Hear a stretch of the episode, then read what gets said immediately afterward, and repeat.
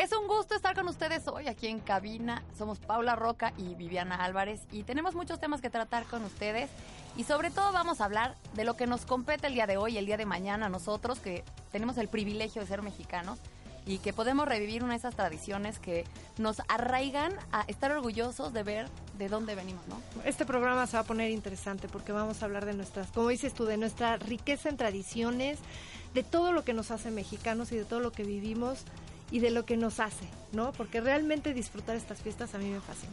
Mira, yo creo que si queremos empezar a cambiar cómo está funcionando el país y no nos gustan tantas cosas de la realidad actual, tenemos que engancharnos otra vez con la historia de nuestro país para que la valoremos y valoremos las tradiciones. Y entonces también, al mismo tiempo de criticar todo aquello que está mal, tenemos que reconocer lo que está bien, de dónde venimos y qué tenemos a nuestro alrededor que nos puede hacer sentir tan orgullosos de ser quien somos y de venir de donde venimos.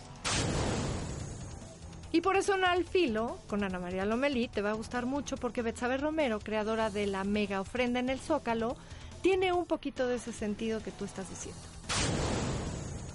Y luego en Tocando Vidas también vamos a ver de dónde salieron las Catrinas. Y con Adrián Arias, cambiando un poco el tema, vamos a hablar de los robots. ¿Desplazarán a los humanos de sus empleos? De verdad, esta es una cuestión de fondo, no de forma, ¿eh? Nuestro futuro próximo puede cambiar, pero bueno. Con Katia D'Artigues vamos a conocer una niña espectacular. Vivi. Tiene síndrome de Down y es campeona mundial de gimnasia. Y Roberto Hefti propone Holanda eutanasia para quienes ya vivieron lo suficiente. Sí, caray. Este y en México todavía es está penalizado, vamos a decirlo así, pero bueno, ellos van adelante, vamos a ver de qué se trata. Y bueno, pues arrancamos. Oye, pues a ver, eh, en Alfilo a mí me llamó mucho la atención que Ana María Lomelí tuvo a Betsabe Romero. Mira, a mí lo que me gusta de Betsabe es que eh, busca confrontarte. ¿Fuiste a las viste las trajineras? ¿Ya fueron a la ofrenda? ¿Ya fuiste a la ofrenda? Realmente no fui en persona, pero estuve siguiendo, o sea, todo lo que estaba pasando en el Zócalo. Y este, ¿tú cómo lo viste? Porque sé, a ver, cuéntame, porque yo sé que viviste la parte. trajineras, en cada una hay una ofrenda. Y, y lo que hace Betsabe es siempre busca ser crítica acerca de temas que nos conflictúan como la migración, el mestizaje y la movilidad. Entonces, en esta ocasión, a cada ofrenda le puso un título de algo que nos gustaría en México que muriera. Pero son 113 trajineras, en cada una decía un tema. Cada una maneja un tema donde tú te puedes confrontar de alguna manera de eh, lo que estamos viviendo en México, que resulta muy complejo de entender a, mi forma de ver, porque se arraiga en muchas cosas que no hemos superado, desde el mestizaje, que es un tema que ella toca siempre, donde algunos se sienten en entitled, como merecedores, ¿no? Merecedores de un estatus específico, donde tienen que vivir de una forma específica, donde por, por ser quien son, se lo merecen. Oye, pero no importa cómo, se obtenga. Tú, tú estuviste, tú estuviste en, el Zócalo y viviste en cierta forma este evento. Me, pude, me fui un poco temprano antes de que arrancara porque traía chamaco. ¿Qué fue lo que viste? Digo, yo como reportera te pregunto ahora a ti, ¿qué fue lo que viste? ¿Qué fue lo que te llamó la atención? A mí me, mira, Las trajineras, ¿cómo se veían? ¿Qué fue lo que te dejó? ¿Qué fue lo que te dejó? A mí un tema que me gustó es el, la afluencia fue impactante. Todo Reforma estaba pero atascado de personas. O sea, no se podía llegar difícil llegar, pero vamos, eh, eh, sí, sí estamos ávidos, sí, sí, sí estamos en un momento donde se está buscando rescatar nuestras tradiciones y todos estamos buscando, yo creo que en alguna manera, sentirnos orgullosos de dónde venimos, porque, por ejemplo, pues esta, estas, hace 10 años, vamos, todo el mundo Halloween, iban a ir a pedir Halloween, ¿no? escuchabas mucho más eso. Y ahora hemos visto que los disfraces que predominan en todos lados son los de Catrina. Es que yo me impacté ahorita que fue lo de, o sea, estaban diciendo que el Halloween en Estados Unidos, en Los Ángeles, digo que es donde yo tengo la fuente, iban a disfrazarse de Catrinas. Claro, estamos internacionalizando a la Catrina. Eso, ¿no? Y, y no es Halloween y que quede claro que lo a mí lo que me encanta de esta tradición es que nos da la oportunidad de reconectar con los que nos dejaron. Es una forma de, ofrendarles eh, lo que les gustaba en su vida y traerlos por un día a nuestra memoria, a nuestras tradiciones, donde hubo escuelas que me hablaron que pusieron una ofrenda de Amalia Hernández, por ejemplo, donde les enseñaban a los chamacos todo, eh, todo aquello por lo que trabajó en cuanto a tradiciones y entonces se hizo ya una historia alrededor de ella. ¿No? Tú en tu casa, yo en la mía, lo Ana llevamos María, un poco... A- Ana María en Alfilo, o sea, tuvo esta mujer, esta artista, Sí, que fíjate, es una artista mexicana que estudió arte en la Academia de San Carlos y en la Universidad Nacional Autónoma de México. O sea, es una realmente una artista. Obviamente se especializó en una escuela de París que no lo sé pronunciar, ahorita tú lo vas a pronunciar porque yo no lo sé decir. Y el trabajo de Romero se basa siempre en la cultura tradicional mexicana y en el papel que juega la mujer. Imagínate, una mujer mexicana representando en el Zócalo capitalino una exposición de 113 trajineras y como dices Aparte, tú, una exposición La de idea queja. de que fueran trajineras, por ejemplo, me pareció también mm, muy evocadora de nuestro pasado, porque Bueno. finalmente esos eran canales de agua, ¿no? Y en, en lo que se hizo en la noche era evocar el antiguo México, ¿no? Es, y, y todas, es más, esto, esto les compete y les interesa. Siguen ahí, van a seguir ahí. Si mañana tienen la oportunidad de no ir a trabajar, etcétera, etcétera.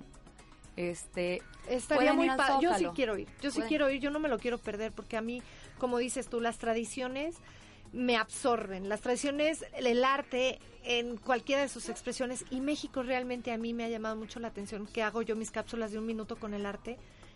Es increíble el arte que tenemos, Viviana, y el push que le hace falta. Pero ese es otro tema que algún día tú y yo platicaremos aquí en el radio porque si bien pero, nos pero sabemos vamos a hablar que de la vamos a hablar de la oportunidad que nos presenta eh, que se esté reviviendo una tradición que la verdad es que hasta hace poco podemos decir estaba siendo relegada a segundo plano Claro. ¿no? estábamos dejándonos llevar por aquello de no este la absorción de la cultura norteamericana y, y otra vez estamos yo creo que todos a nuestra forma queriendo ver hacia atrás.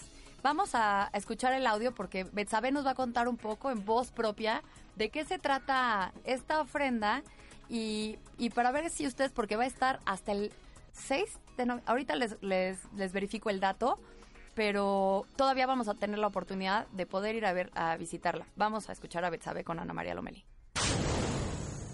La ofrenda en, en general, bueno, el todo se llama Canto al Agua. Es un título muy poético que justo le puso eh, Eduardo Vázquez, el, dire- el- el director, el secretario de Cultura del, Distrito Federal, que ha estado muy al tanto y fue quien me invi- me invitó. Pero eh, son 113 que, como saben, todas las, las ofrendas en las casas, en los cementerios, pues se dedican a nuestros seres queridos, a, a ciertas personas en especial, ¿no? Entonces, eh, pues aquí, eh, por un lado, sí recuerdo a los eh, decesos más queridos y, y de personas más conocidas en el mundo y en México mucho más. Por ejemplo, pues pienso en Teodoro González de León, hasta Juan Gabriel, este, de literatura Eduardo Galeano, Vamos a encontrar a Visconti, sí, desde todo, todos los personajes que, que conocemos y que sabemos que este año se nos fueron. Pero son 113 y por suerte no hay 113 tan conocidos que se nos fueron. Y porque yo también en estas ofrendas combino preocupaciones sociales con, pre- eh, bueno, pues con decesos personales. Entonces, de preocupaciones sociales eh, hablo pues de todas estas causas de muerte y de y que están relacionadas con problemas que, que queremos que se terminen, queremos que se, queremos que se mueran, que se erradiquen. Y bueno, escríbanos en nuestras redes sociales. Ya saben que para nosotros, para Viviana y para mí es muy importante su opinión. Y sobre todo, si van al Zócalo Capitalino, que esta mega ofrenda va a estar hasta mañana, pues que nos digan qué les pareció. Va a estar, bueno, estuvo desde el sábado, del 29, va a estar hasta mañana, 2 de noviembre. Pueden visitarla todo el día, la quitan hasta la, la noche. La entrada es libre, entonces es, es, es una buena actividad para los niños también. ¿Sí van a dejar entrar al Zócalo? Pueden ir, pueden ir al Zócalo. Arroba Azteca Opinión y Facebook. Com, diagonal Azteca Opinión. Y también acuérdense de meterse a nuestra página para que vean toda nuestra programación este, y vean todas las personas con las que con las que trabajamos. Interesantes aquí programas, en Azteca increíbles. Opinión y así podamos ver qué temas les interesan a ustedes y nosotros ser un canal de comunicación. Tocando vidas con Esteban Moctezuma, que habló de lo que, mira, voy a sacarme la foto para redes sociales de mi blusa. Trae su Mi camiseta de- playera de la Katrina, hecha también por una artista mexicana, pero luego se las pongo en las redes sociales para que me opinen si tengo buen gusto o no. Hoy, hoy, hoy fue Mixed Feelings en todo Azteca. Mi, Ahí les va algo que dijo Guadalupe Posada, José Guadalupe Posada, que fue el que inven- inventó la Catrina, el que la creó. Vamos, me, me encantó su... La muerte, Es exactamente con Esteban. Moctezuma tocando vidas que habla de dónde salieron las Catrinas. y ahí les va esta... A ver, Nada dilo, más, dilo, nada dilo. más. Venga de ahí. La muerte es democrática, ya que a fin de cuentas, güera, morena, rica o pobre, toda la gente acaba siendo calavera, para que nos acordemos nada más de dónde vamos a acabar y así dejemos de hacer tantas babosadas, por lo que veo en el contexto. ¿No? No, y luego... Oye, ¿y te, te gustan las frases de, las de, de la Catrina? Las frases que se usan. De la. Digo, obviamente se llamaba la calavera garbancera, que así. Que, era- La calavera garbancera Sí. fue antes de que le pusiera el nombre de la Catrina Diego Rivera. Así se le llamaba cuando la hizo José Guadalupe Posadas. Era la calavera garbancera, me encantó. La calavera garbancera. Exactamente. O sea, fue así como. Como que no sabía que le decían así, Pues pero mira, me gustó el mira, nombre, ¿eh? Vamos a escuchar otro otro asunto, o, si quieren saber qué también pueden hacer mañana, es que va a estar el Katrina Fest. Vamos a escuchar un- este audio con Esteban Moctezuma, donde nos van a decir qué podemos hacer mañana en Álvaro Obregón y de qué se trata y qué busca el Katrina Fest. gran distancia. Y es que desde épocas prehispánicas, pues ya estábamos en este valle de Anáhuac y en todo el territorio mesoamericano, conviviendo con esta idea dual de la vida y la muerte. Es algo que además se rescató después, recordemos a Diego Rivera en su famosa pintura de un paseo en una tarde allá en la Alameda, cuando dibuja la Catrina, que es pues una muerte, una calavera, vestida muy elegante como una verdadera Catrina, inspirado sin duda en José Guadalupe Posada y todas las ilustraciones que hizo sobre la muerte. Bueno, una, una de las partes fundamentales de los mexicanos es el humor negro. Yo creo que eh, yo siempre les digo que tenemos el síndrome de Pedro Infante en la película Toda Máquina cuando se entierra la moto y le dice, ¿le duele? Dice, solo cuando me río. Y se le voy a contar más chistes para que le duela más. Y las calaveras es un fenómeno que tiene que ver con este humor negro, que tiene que ver con el humor macabro. Muchas veces se habla de la cuestión prehispánica, pero yo creo que la cuestión de Posada no viene por la cuestión prehispánica, sino viene por la cuestión española. Posada viene de una, una ciudad más conservadoras y más católicas. Tuvimos la oportunidad de romper un récord Guinness con el mayor número de personas caracterizadas como Catrinas y de esa manera poner en el mapa mundial otra vez esta celebración y primordialmente este festival, la Catrina Fest CMX. Y claro, se trata de reunir a toda la parte positiva que tiene nuestro país. Se trata de reunir a la versión eh, artística. Juntamos a todos los artistas, fotógrafos, pintores, escultores, y por supuesto este año le damos mucha mayor eh, valía a la cuestión gastronómica, porque no puede haber una celebración de Día de Muertos sin una ofrenda y una ofrenda que no tenga y contenga los alimentos. Bueno, Viviana, ¿qué te puedo decir? A mí la historia de la Catrina, todo esto que encierra la Catrina, jo- o sea, enterarme de A mí José. Guadalupe Posadas, Diego Rivera, todo lo que encierra nuestras tradiciones, cómo se fueron llevando, cómo se... A mí, a mí me gusta... ¿Cómo llegó a un nivel internacional el A ver. tema de la Catrina? Vamos a llevar esto. Eh, ¿Ustedes qué opinan? ¿Qué, qué es la ¿Cuál es la perspectiva que la muerte le da distinta en México que en otros países? Porque finalmente ese es a lo que vamos, la forma en la que los mexicanos visualizamos la muerte. Acuérdense de nuestro Twitter, que es arroba Azteca Opinión, facebook.com diagonal Azteca Opinión y también en nuestro portal que es www.aztecaopinión.com. Bueno, a mí la imagen de la Catrina a mí me encanta. Fíjate Al grado de que yo compro todo. Y traté de hacer una Catrina, pero salió como más un Iron Man, pero en algún momento la, volveré, la volveré a revivir porque sí me gustaría hacer algo yo acerca de nuestras tradiciones y, pero, y me pero más que encantaría... la Catrina es la muerte. Es la muerte, es la cosmovisión muerte llevada- mexicana Exactamente. de, de cómo veíamos antes la muerte. Cuando se occidentaliza esto, somos reticentes, no queremos ver que todos vamos a acabar en ese mismo lugar. Y antes era parte del flujo natural de la vida, se le veía desde una perspectiva muchísimo más abierta. Es una fiesta que se le hace a nuestros... Se aceptaba Exacto, de se- forma natural digo, a mí- que ahí acabaríamos. A mí como que el, el hacer mi, mi ofrenda, mi altar altar. en mi casa con mis, mis, mis ancestros, con mi abuelo, con ponerles lo que les gustaba, todo lo que hablábamos la vez pasada, a mí es algo que me acerca a ellos y me hace feliz. Entonces yo me imagino que en, e, en esta tradición mexicana, de que sea la alegría el Día de Muertos, de que no ves algo tan triste, la gente celebra, celebra su tradición, celebra No, sus celebra ancestros, su celebra su gente. Que Celebras dieron algo en este que mundo y se les sigue recordando, ¿no? Eso es una gran, gran... Mi o sea, hijo le hizo una a su increíble. perro que se acaba de morir. Ah. Una ofrenda, le hizo una ofrenda a Gregorio, que se murió. Y Gregorio. le puso salchichas, ¿no? Y, y luego me dice, mira mamá, cuando yo me muera, en mi ofrenda quiero, y me dijo todas las papas que yo le tenía que poner en su ofrenda. Le dije, mira, todavía en ese tema no lo podemos tocar, ¿verdad? Pero, pero, pero me encanta que los niños lo ven de una forma todavía tan abierta, tan natural. Y, y, y yo creo que si les vamos inculcando una tradición donde la muerte se ve de una forma más natural, también a lo largo de la vida le vamos a quitar un poco el peso al dolor, Claro. de, de aceptar el flujo es natural de nuestra algo, existencia. exactamente, es un fin de ciclo, es un ciclo nuevo, es emprender Es- un ajá, viaje. es cerrar para Yo he escuchado gente cuando habla de emprender un viaje, o sea, cómo, cómo tratan el tema de la Catrina en los diferentes cuentos. En los documentales que he ¿De la visto de mexicanos de la? Catrina de la muerte, el, el- el hecho es de llevar a, a- a entender algo que, que no sea tan este Porque tan pues, doloroso es- es porque perder posterior. una persona es doloroso ya o sea yo perdí a mi padre y, y es algo doloroso pero al verlo de la forma que te lo explican las tradiciones mexicanas el hacer el altar el acercarte a ellos el o sea es como una forma de revivir de darles de darte un consuelo y aparte de hacerlos a ellos otra vez Y de grandes ¿no? recordarlos desde la perspectiva padre, de lo que les gustaba en su vida, ¿no? Bueno, a, la muerte vista. Luego te voy a enseñar mi Catrina. Le podemos... a ver si me sale mi Catrina porque sí es todo un labor eh hacer una Catrina lleva su chiste o sea Es papel maché, engrudo, fierros, o sea, me salió un Iron Man. Estoy muy enojada conmigo misma, pero imagínate lo que se lleva el trabajo, obviamente la artesanía de la Catrina es todo un trabajal, o sea, cuando tú vas a comprar una Catrina estás comprando todo un, Oye, un y labor que para- hay detrás. Para hacer un paréntesis, ya que hablaste de todo ese tema, este, les recomiendo que se bajen por reforma, porque siguen los alebrijes de reforma, Ah, que también mira. están espectacul espectaculares, ¿qué les puedo yo decir?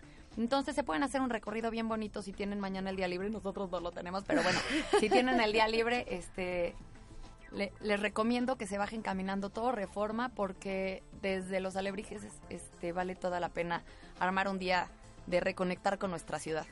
Oye, y bueno, pues vamos a tener que cambiar el tema. Me duele mucho porque a mí me encanta hablar de todas estas cosas que nos... No, y de- a mí me duele más el que viene. O sea, Sí. si, si de preocuparse se Por eso te digo, estamos no hablando quiero de cambiar el tema. Ya sé que mi productor Oye, me está haciendo señas, es que pero... estamos hablando del pasado y ahora vamos a hablar del futuro. Este, Exactamente. vamos a hacer, ¿no? Eh, va- Vamos a darle la otra perspectiva, porque Adrián Arias nos habló de un tema que tenemos que, yo creo que el ser humano de verdad a veces va, vamos dando pasos sin ponernos la perspectiva clara de hacia dónde queremos ir. Nos habla de los robots que van a desplazar a los humanos de ¿Tú sus crees empleos. que los robots puedan Claro. reemplazar No, no, a los humanos? Ya, o sea, es un hecho. Hay- bueno, ya hay ahorita unas, una, unas super mega computadoras que pueden analizar data para decirle a los doctores cuál es el tratamiento médico dentro de Sí, eso está Es- impresionante, es- es- ¿no? Es un parteaguas. Vamos a escuchar un poco de qué se trató su comentario para que después podamos ir un poco más a fondo, porque de verdad estamos dando pasos a ciegas. Ya nos han dicho por todos lados que se avecina una cuarta revolución industrial que nos va a cambiar la vida, en donde el Internet, los robots, la inteligencia artificial, la nanotecnología y la realidad virtual, entre otras cosas, estarán en todos lados. En las fábricas, las oficinas, las tiendas, los hogares, en su ropa, en todo. Suena bien porque nos harán la vida más fácil, pero hay algo que pocos parecen notar. El lado oscuro de esta revolución es que las máquinas van a sustituir al humano en muchos ámbitos. Eso significa menos oportunidades de empleo. Incluso se estima que esta revolución podría acabar con 5 millones de puestos de trabajo en los 15 países más industrializados del mundo. Y es algo que ya está sucediendo. El periódico Los Angeles Times tiene un robot periodista que redacta artículos en tiempo récord y más adelante veremos robots obreros, robots sobrecargos, robots maestros. Lo que desata una pregunta, ¿hasta qué punto la humanidad será desplazada por la tecnología? Piénselo. Ese fue Adrián Arias en Encuentro de Opiniones y, y yo también te voy a decir una cosa. Imagínate, lo que te voy a decir te va a impactar, pero es verdad. hay un reportero robot. ¿Tú puedes creer que un robot pueda dar noticias? Claro. Yo no, porque el reportero, cada reportero tiene un matiz diferente de expresar una noticia. O sea, ¿cómo va a haber? Pero convergen o sea, millones. Imagínate. Es que la información que procesan, que les puedes tú meter, les puedes meter toda la información de características, de cómo ser, de cómo reaccionar. Es, es impactante. Yo estaba viendo ahorita un documental acerca de, de lo que se está haciendo este, con la primer mega computadora que ya tiene. No, ¿Te imaginas políticos robots? pues a ver qué les programan. de Viviana del Pues depende político. qué les O programen. sea, imagínate que vez de decir I am your father, I am your president. Oye, I am your... es que- No, ya, ya, volvamos al tema. A, a mí lo que me cuestiona este tema es como la misma historia que nos trajo hasta donde estamos, que no necesariamente es donde nos gustaría estar, vamos, como sociedad, co- como, como humanidad. Hay un buen libro de un cuate que se llama Yuval Noah Harari, que se llama- De animales a dioses. Y nos, pre- nos presenta toda esta temática de una forma súper interesante. Se la recomiendo si les interesa un poco de la antropología social. Pero- que nos habla, por ejemplo, que el ser humano ha ido dando pasos sin plantearse de forma clara hacia dónde lo va a llevar. Hacia y habla desde la agricultura, ¿no? Que entonces las personas se asentaron y lo tenemos como, sí, claro, y ahora fueron todos muy felices en la agricultura, sí, claro, pero ahora pues, trabajan de sol a sol, empezaron a tener familias enormes para que fuera una pequeña empresa, y te va hablando de las consecuencias que se fue dando de- dentro de esta evolución social que nos han llevado hasta donde estamos, a, a tener un planeta que está en riesgo, que hemos puesto en riesgo, a, a- a que la riqueza se ha ido a manos de 10 personas. Entonces, obviamente, eh, los avances también está complicando al ser humano y está haciendo que nuestro planeta, eh, o sea, que no crece solo los de usamos para lo que- lo que debería- o sea- crece a, a pasos agigantados de un lado, pero del otro lado nos están superando. Nos superamos No, con nuestros pasos de, la de industria gallo gallina. está acabando también con el planeta, el medio ambiente, todo. O sea, sí está, sí, el tema está fuerte. El tema está fuerte y, Yo creo que hay que hay que cuestionarnos no solo en, en términos sencillos, o sea, primero a nivel personal, un poco más hacia real ponernos metas y ir viendo cada paso cómo nos lleva hacia un lugar o hacia el otro, porque el solo ir de forma reactiva por la vida nos está llevando de verdad a, a nada más sobrevivir en lugar de tomar acción en lo que es nuestra propia existencia. Lo mismo está pasando, yo creo que a nivel macro, a nivel global, a nivel sociedad internacional, a nivel raza humana. Yo digo, obviamente no sé si, si pueda llevar esto a, a estos micrófonos, pero el documental de Leonardo DiCaprio.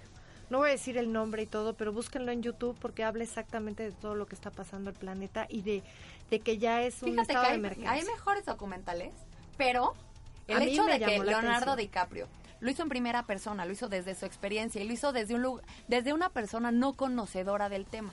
Que Yo no como reportera me hubiera encantado. Lo fue tener- descubriendo. Fue descubriendo y aparte tiene entrevistas con gente desde Bill Claro. Clinton, No, bueno. desde el pasado, él sale chavito y todo, hablando de que era algo que él tenía 20 años y que se escuchaba que pasaba. No, la verdad es Y que hoy estamos gracias a él se está haciendo viral. Y entonces espero que gracias a que temas como este tengan voceros de esa naturaleza como y, y de la fama y del reconocimiento como tiene DiCaprio, las personas de a pie están interesándose por esos temas y, y- y nos involucran otra vez a todos porque es una discusión. Es que yo no puedo creer, por ejemplo, que estamos a una semana de las elecciones en Estados Sí. Unidos y haya personas que siguen negando la existencia del cambio climático y que haya seguidores de estas personas. Es que, ¿qué hago con mi nivel de frustración? Sí, sí, sí. De verdad, por lo menos en un contexto de eh, eh, que salió ahora eh, justo Hay temas que van a ser importantes elecciones. que criticar a los mexicanos y, y a los latinos. no, no, no. Y van a ser elecciones y, y la verdad es que DiCaprio pues jaló a millones de personas. Se ha visto como ningún documental antes, ¿no? Este, bueno, véanlo a ver qué les, qué, qué les parece a ustedes. Y bueno, Katia D'Artigues tuvo a Este una tema. invitada. No, Este tema me yo no conmueve. sé si e- ella puede, ella es una niña es- Es- excepcional. Es, excepcional. Pero yo te voy a decir una cosa, que me quito el sombrero para su mamá. Porque ese trabajo de todas las niñas se despierta temprano, lleva desde los cuatro años, eh, eso no lo hace un niño solo. Lo hace alguien que está atrás, pero talacheándole todo el tiempo sin cansancio para que su hija pueda ser pu- pueda vivir la inclusión. Qué mamá tan, tan Qué extraordinaria. dedicación. Va, va exponiendo también con este tipo de entrevistas a gente para que vea que realmente estos niños son diferentes, Diferentes. de- tienen capacidades diferentes, pero no por eso Ay, tienen capacidades de hacer y de ser. No, el- e- es, es- es la oportunidad. Igual que la educación, a niños que no tengan dis- discapacidad, estos niños, si se les canaliza bien, si se les dan las oportunidades de manera correcta, si se les impulsa, pueden lograr cosas Pues, extraordinarias. No voy a decir la marca del restaurante, pero hay un restaurante en México muy famoso que ya se hizo cadena, que empezó con la historia de un niño que hacía Es pan. hermano de una amiga. Sí. Lo conoces, lo conocemos y si no, bueno, pues este seguramente en algún momento lo van a escuchar. Él se llama Carlos y el restaurante se llama más o menos así. Y él empezó haciendo pan. El papá vio que él hacía pan y lo hizo grande y eh, hoy en día es una cadena de restaurantes donde el propósito es que a los ¿Sabías niños que las galletas también se lo- de- lo- los reclutan, a los niños con síndrome de Down los reclutan para formar parte de su equipo y ser chefs y estar en cada uno de los Es que está- restaurantes. eh, es- Eso es increíble. Es difícil porque a veces no tienes acceso a, a darles la atención que necesitan. O sea, una mujer que tiene que luchar todos los días por ir a trabajar, por, por sostener a su familia, como las millones de mujeres en este país que hacemos eso todos los días, la verdad le resulta muy difícil a veces tener acceso porque no son cosas que están a la mano de todos. Pero lo que en esta entrevista se vio muy claro. ¿Qué te parece si escuchamos a Vamos a escuchar Aguilar? un poco de qué se trató para que podamos seguir hablando del tema y que y propongamos juntos qué podríamos hacer. ¿Cuántos años tienes, Vivi? 12 años. Y eres campeona mundial de gimnasia. ¿Es eso cierto? Sí, ¿Desde hace cuánto haces gimnasia, Vivi? en- desde los 3 años. ¿Tres años? ¿Qué es lo que más te gusta hacer gimnasia? En piso, He visto que haces un split espectacular, ¿verdad? sí, ¿Entrenas todos los días, Vivi?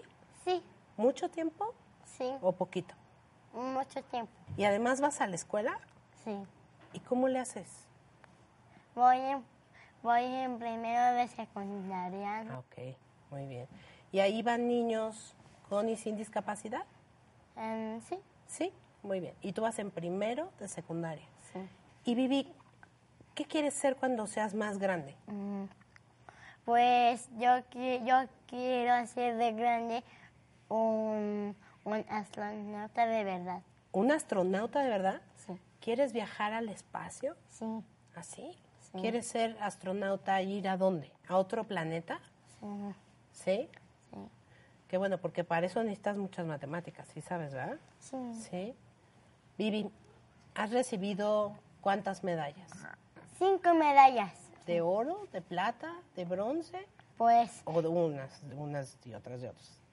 tres de oro y dos de plata. y dos de plata. Y cuando has subido a ese podio que se llama, donde te dan las medallas, ¿qué sientes? Eh, pues me siento feliz y contenta.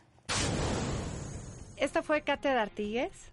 Este, Con Mónica Aguilar. con Mónica Aguilar. Qué mujer, ¿eh? qué bárbaro. ¿Cómo ha sido el camino para que Vivi y su hija supere todas las barreras en un momento dado, no? O sea, cómo ella logra que su hija... Híjole, Porque, es que, qué tema, mira, qué si, el- si la educación es ser constante, ¿no? A tu hijo no le puedes decir, no comas con la boca abierta una vez y- y esperar que nunca más vaya a comer con la boca abierta. Es un trabajo que vas a tener que hacer años, todas las comidas, para que suceda, ¿no? El efecto se ve con el tiempo y la constancia. El tiempo y la constancia que requieren niños Esa que es la tienen clave. Es durísimo.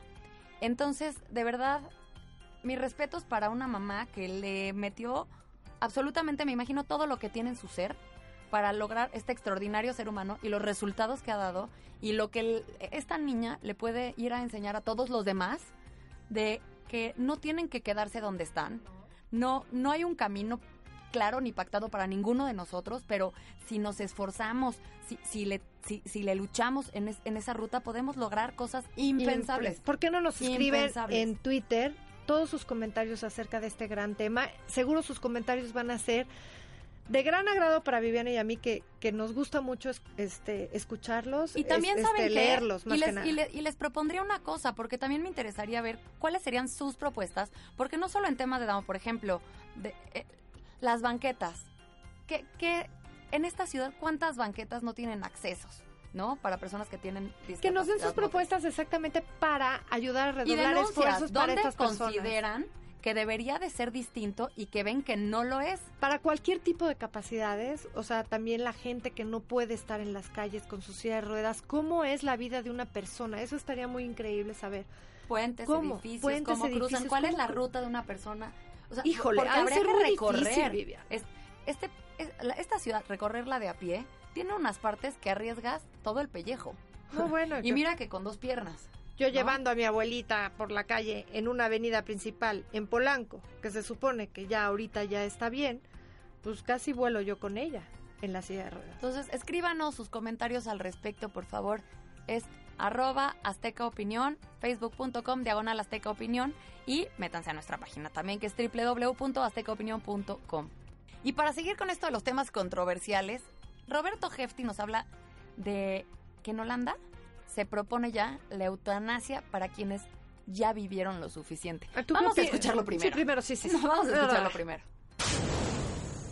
La mayoría de los mexicanos está a favor de la eutanasia y es cuando un paciente en fase terminal con una dolorosa enfermedad opta en adelantar su muerte si así lo quiere, pero la ley penaliza con 12 a 24 años de prisión a quien la aplique.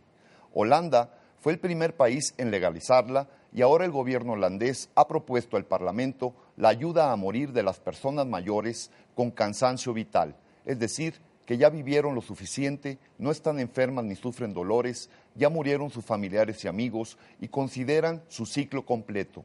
La propuesta incluye la visita a un médico para conversar y si no funciona la plática, en una segunda visita le podrá recetar el fármaco letal para ser recogido en la farmacia. ¿Qué le parece? Este fue Roberto Hefti con su comentario. ¿Tú qué opinas acerca de la eutanasia, Viviana? Me cuesta muchísimo A trabajo llevarlo a un lugar donde no lo he pisado. Por eso te lo pero, quise preguntar no, no, no, pero yo creo que no, eh, creo, digo, por favor, Es que pienso, en la libertad. Yo creo que tú no eres nadie para imponerle al de enfrente ni cómo llevar su vida si no está afectando a un tercero, ni si quiere vivir o no quiere vivir. Ese Claro. es su derecho. No tendríamos por qué los demás estarle diciendo al de enfrente qué, qué puede o no puede hacer con su vida. Yo te voy a decir una cosa, las personas que están en fase terminal, a mí me ha tocado ver, digo, una amiga mía muy cercana, Alejandra Morillo, o sea, tuvo metástasis y se le fue el cáncer al cerebro. Yo la vi sufrir. Yo la vi eh, en el hospital con una pena impactante. La familia no sabía qué hacer. La familia tuvo que tomar decisiones difíciles al respecto y a mí obviamente me partió el corazón porque yo la yo la veía sufrir este cómo se llama esto de la terapia del dolor la clínica del dolor que llegan a, a- allá a ponerte morfina para que dejes de sufrir entonces a- es un tema que cada quien lo, lo, lo ve diferente de acuerdo a las experiencias que ha tenido cuando tiene cercano a alguien que está sufriendo de una manera que pues que de cierta forma también a los parientes los envuelve, ¿no? Pues yo creo que No lo quieres dejar ir, pero al mismo Yo- tiempo lo ves sufriendo. Yo creo que ni siquiera lo, lo llevaría al tema emocional, porque nada más, es como, yo creo que cada persona tiene la libertad y debería de tener la libertad para ejercer y llevar su vida como lo decida. Su moral propia. Si, si no está afectando a un tercero, que es donde el Estado debe de entrar en acción, donde el Estado te regula las relaciones entre particulares, no tendría por qué meterse a tu casa y decirte cómo debes, debes de vivir tú en tu casa. ¿Por qué llegaron a hacer esta propuesta en Holanda? ¿Por qué llegaron a ese concepto de decir, La eutanasia ya es legal. Sí, en Holanda. obviamente. Ahora lo que dicen, eh, o sea, es legal cuando, si, si tú estás, como tú comentabas, sufriendo demasiado y dices, yo ya acabé de estar. pero si acabó". ya eres viejito, ya Pero- puedes decir, ya me quiero morir? Eh, eh, de eso se trata esta, esta reforma. Se trata de que cuando tú llegas a una edad avanzada y dices, yo ya cumplí y ya hice todos los checks que tenía que hacer en esta existencia, eh, ya, se, ya se fue toda mi gente, ya no tengo banda en esta tierra. Sí, sí, sí, Ya, ya. ya cabeza le quiero apagar la máquina, que sí se ve. Sí, claro. Sí, sí es algo frecuente Ya cuando ya tienen una edad llamas a la Catrina. ¿no? Llamas Bueno. a la Catrina y le dices, hey, please. Entonces Pero- está proponiendo que, que, que se pueda hacer. Yo, insisto, creo que a veces el, el Estado se ha excedido en sus facultades, regulando cosas que no deberían de ser competencia del Estado para legislar. Como Es todo que aquello sí que es- tiene que ver solo con tu persona. ¿Cómo, A ver, ¿Cómo llegó a hacer esto? O sea, ¿cómo llegó a pasar esto en Holanda? Como dices tú, quizá no es un tema que tenga que ser legal, quizá es un tema que va más allá. Pero, ¿hacia dónde, Viviana? ¿Hacia dónde lo llevarías tú? yo, lo- o sea, yo creo que el Estado no es quien para regular. eh, bueno, cabe mencionar que creo en las libertades. Pa- sí, sí. Y, y que en Por eso este te lo caso- pregunto, porque- en este caso creo que si alguien va en avanzada y, y- y- y a base de prueba y error, porque hay que decirlo así, se ha hecho a base de prueba y error en, en los nórdicos, hay, hay cosas que les han salido muy bien, la gran mayoría, vamos a decirlo así, y otras que pues han tenido efectos contrarios a los que hubieran buscado de, de forma inicial. Pero en el tema de la eutanasia, yo, yo creo que es como, yo, yo no puedo hablar de un dolor que no he sentido. Yo no puedo decirle a alguien que, que, que su dolor ya lo hizo romper, porque el dolor los hace, es que no es el cáncer el que los mata. O sea, es el dolor y el proceso tan desgastante. O sea, yo eso es lo que he visto, que, que cu- cuando ya no toleran el dolor se van desapegando. No, pues los de- parientes a veces tienen que tomar terapia, no nada más por, por o sea, hay, hay especialistas que se llaman psiconcólogas que atienden a los pacientes y atienden a la y- gente. y esta enfermedad, no nada más esa una- enfermedad, es de- una de miles. Oye, como la, la chava esta en las Olimpiadas, que después de competir en los Paralímpicos, ya iba a regresar a... Sí. A, a- a- ella quería, ¿no? Que, que eutanasia. Este, y es un tema... Es un tema fuerte porque aparte Holanda es una región dominante. No. Entonces, este, obviamente esto va a trascender. Y porque son esos clásicos temas que nos ponen y nos confrontan a todos, porque tú estás, por- porque se meten las religiones, las creencias de cada quien, se mete lo que, no, las Es- morales impuestas a grupos grandes de personas, que es, que es donde yo creo que tendríamos que empezar a ser más respetuosos. No, imagínate si que un día tu yo soy te digan, católica. "Ay, o sea, se fue tu abuelita, ¿a dónde? No, pues que se, se quiere morir.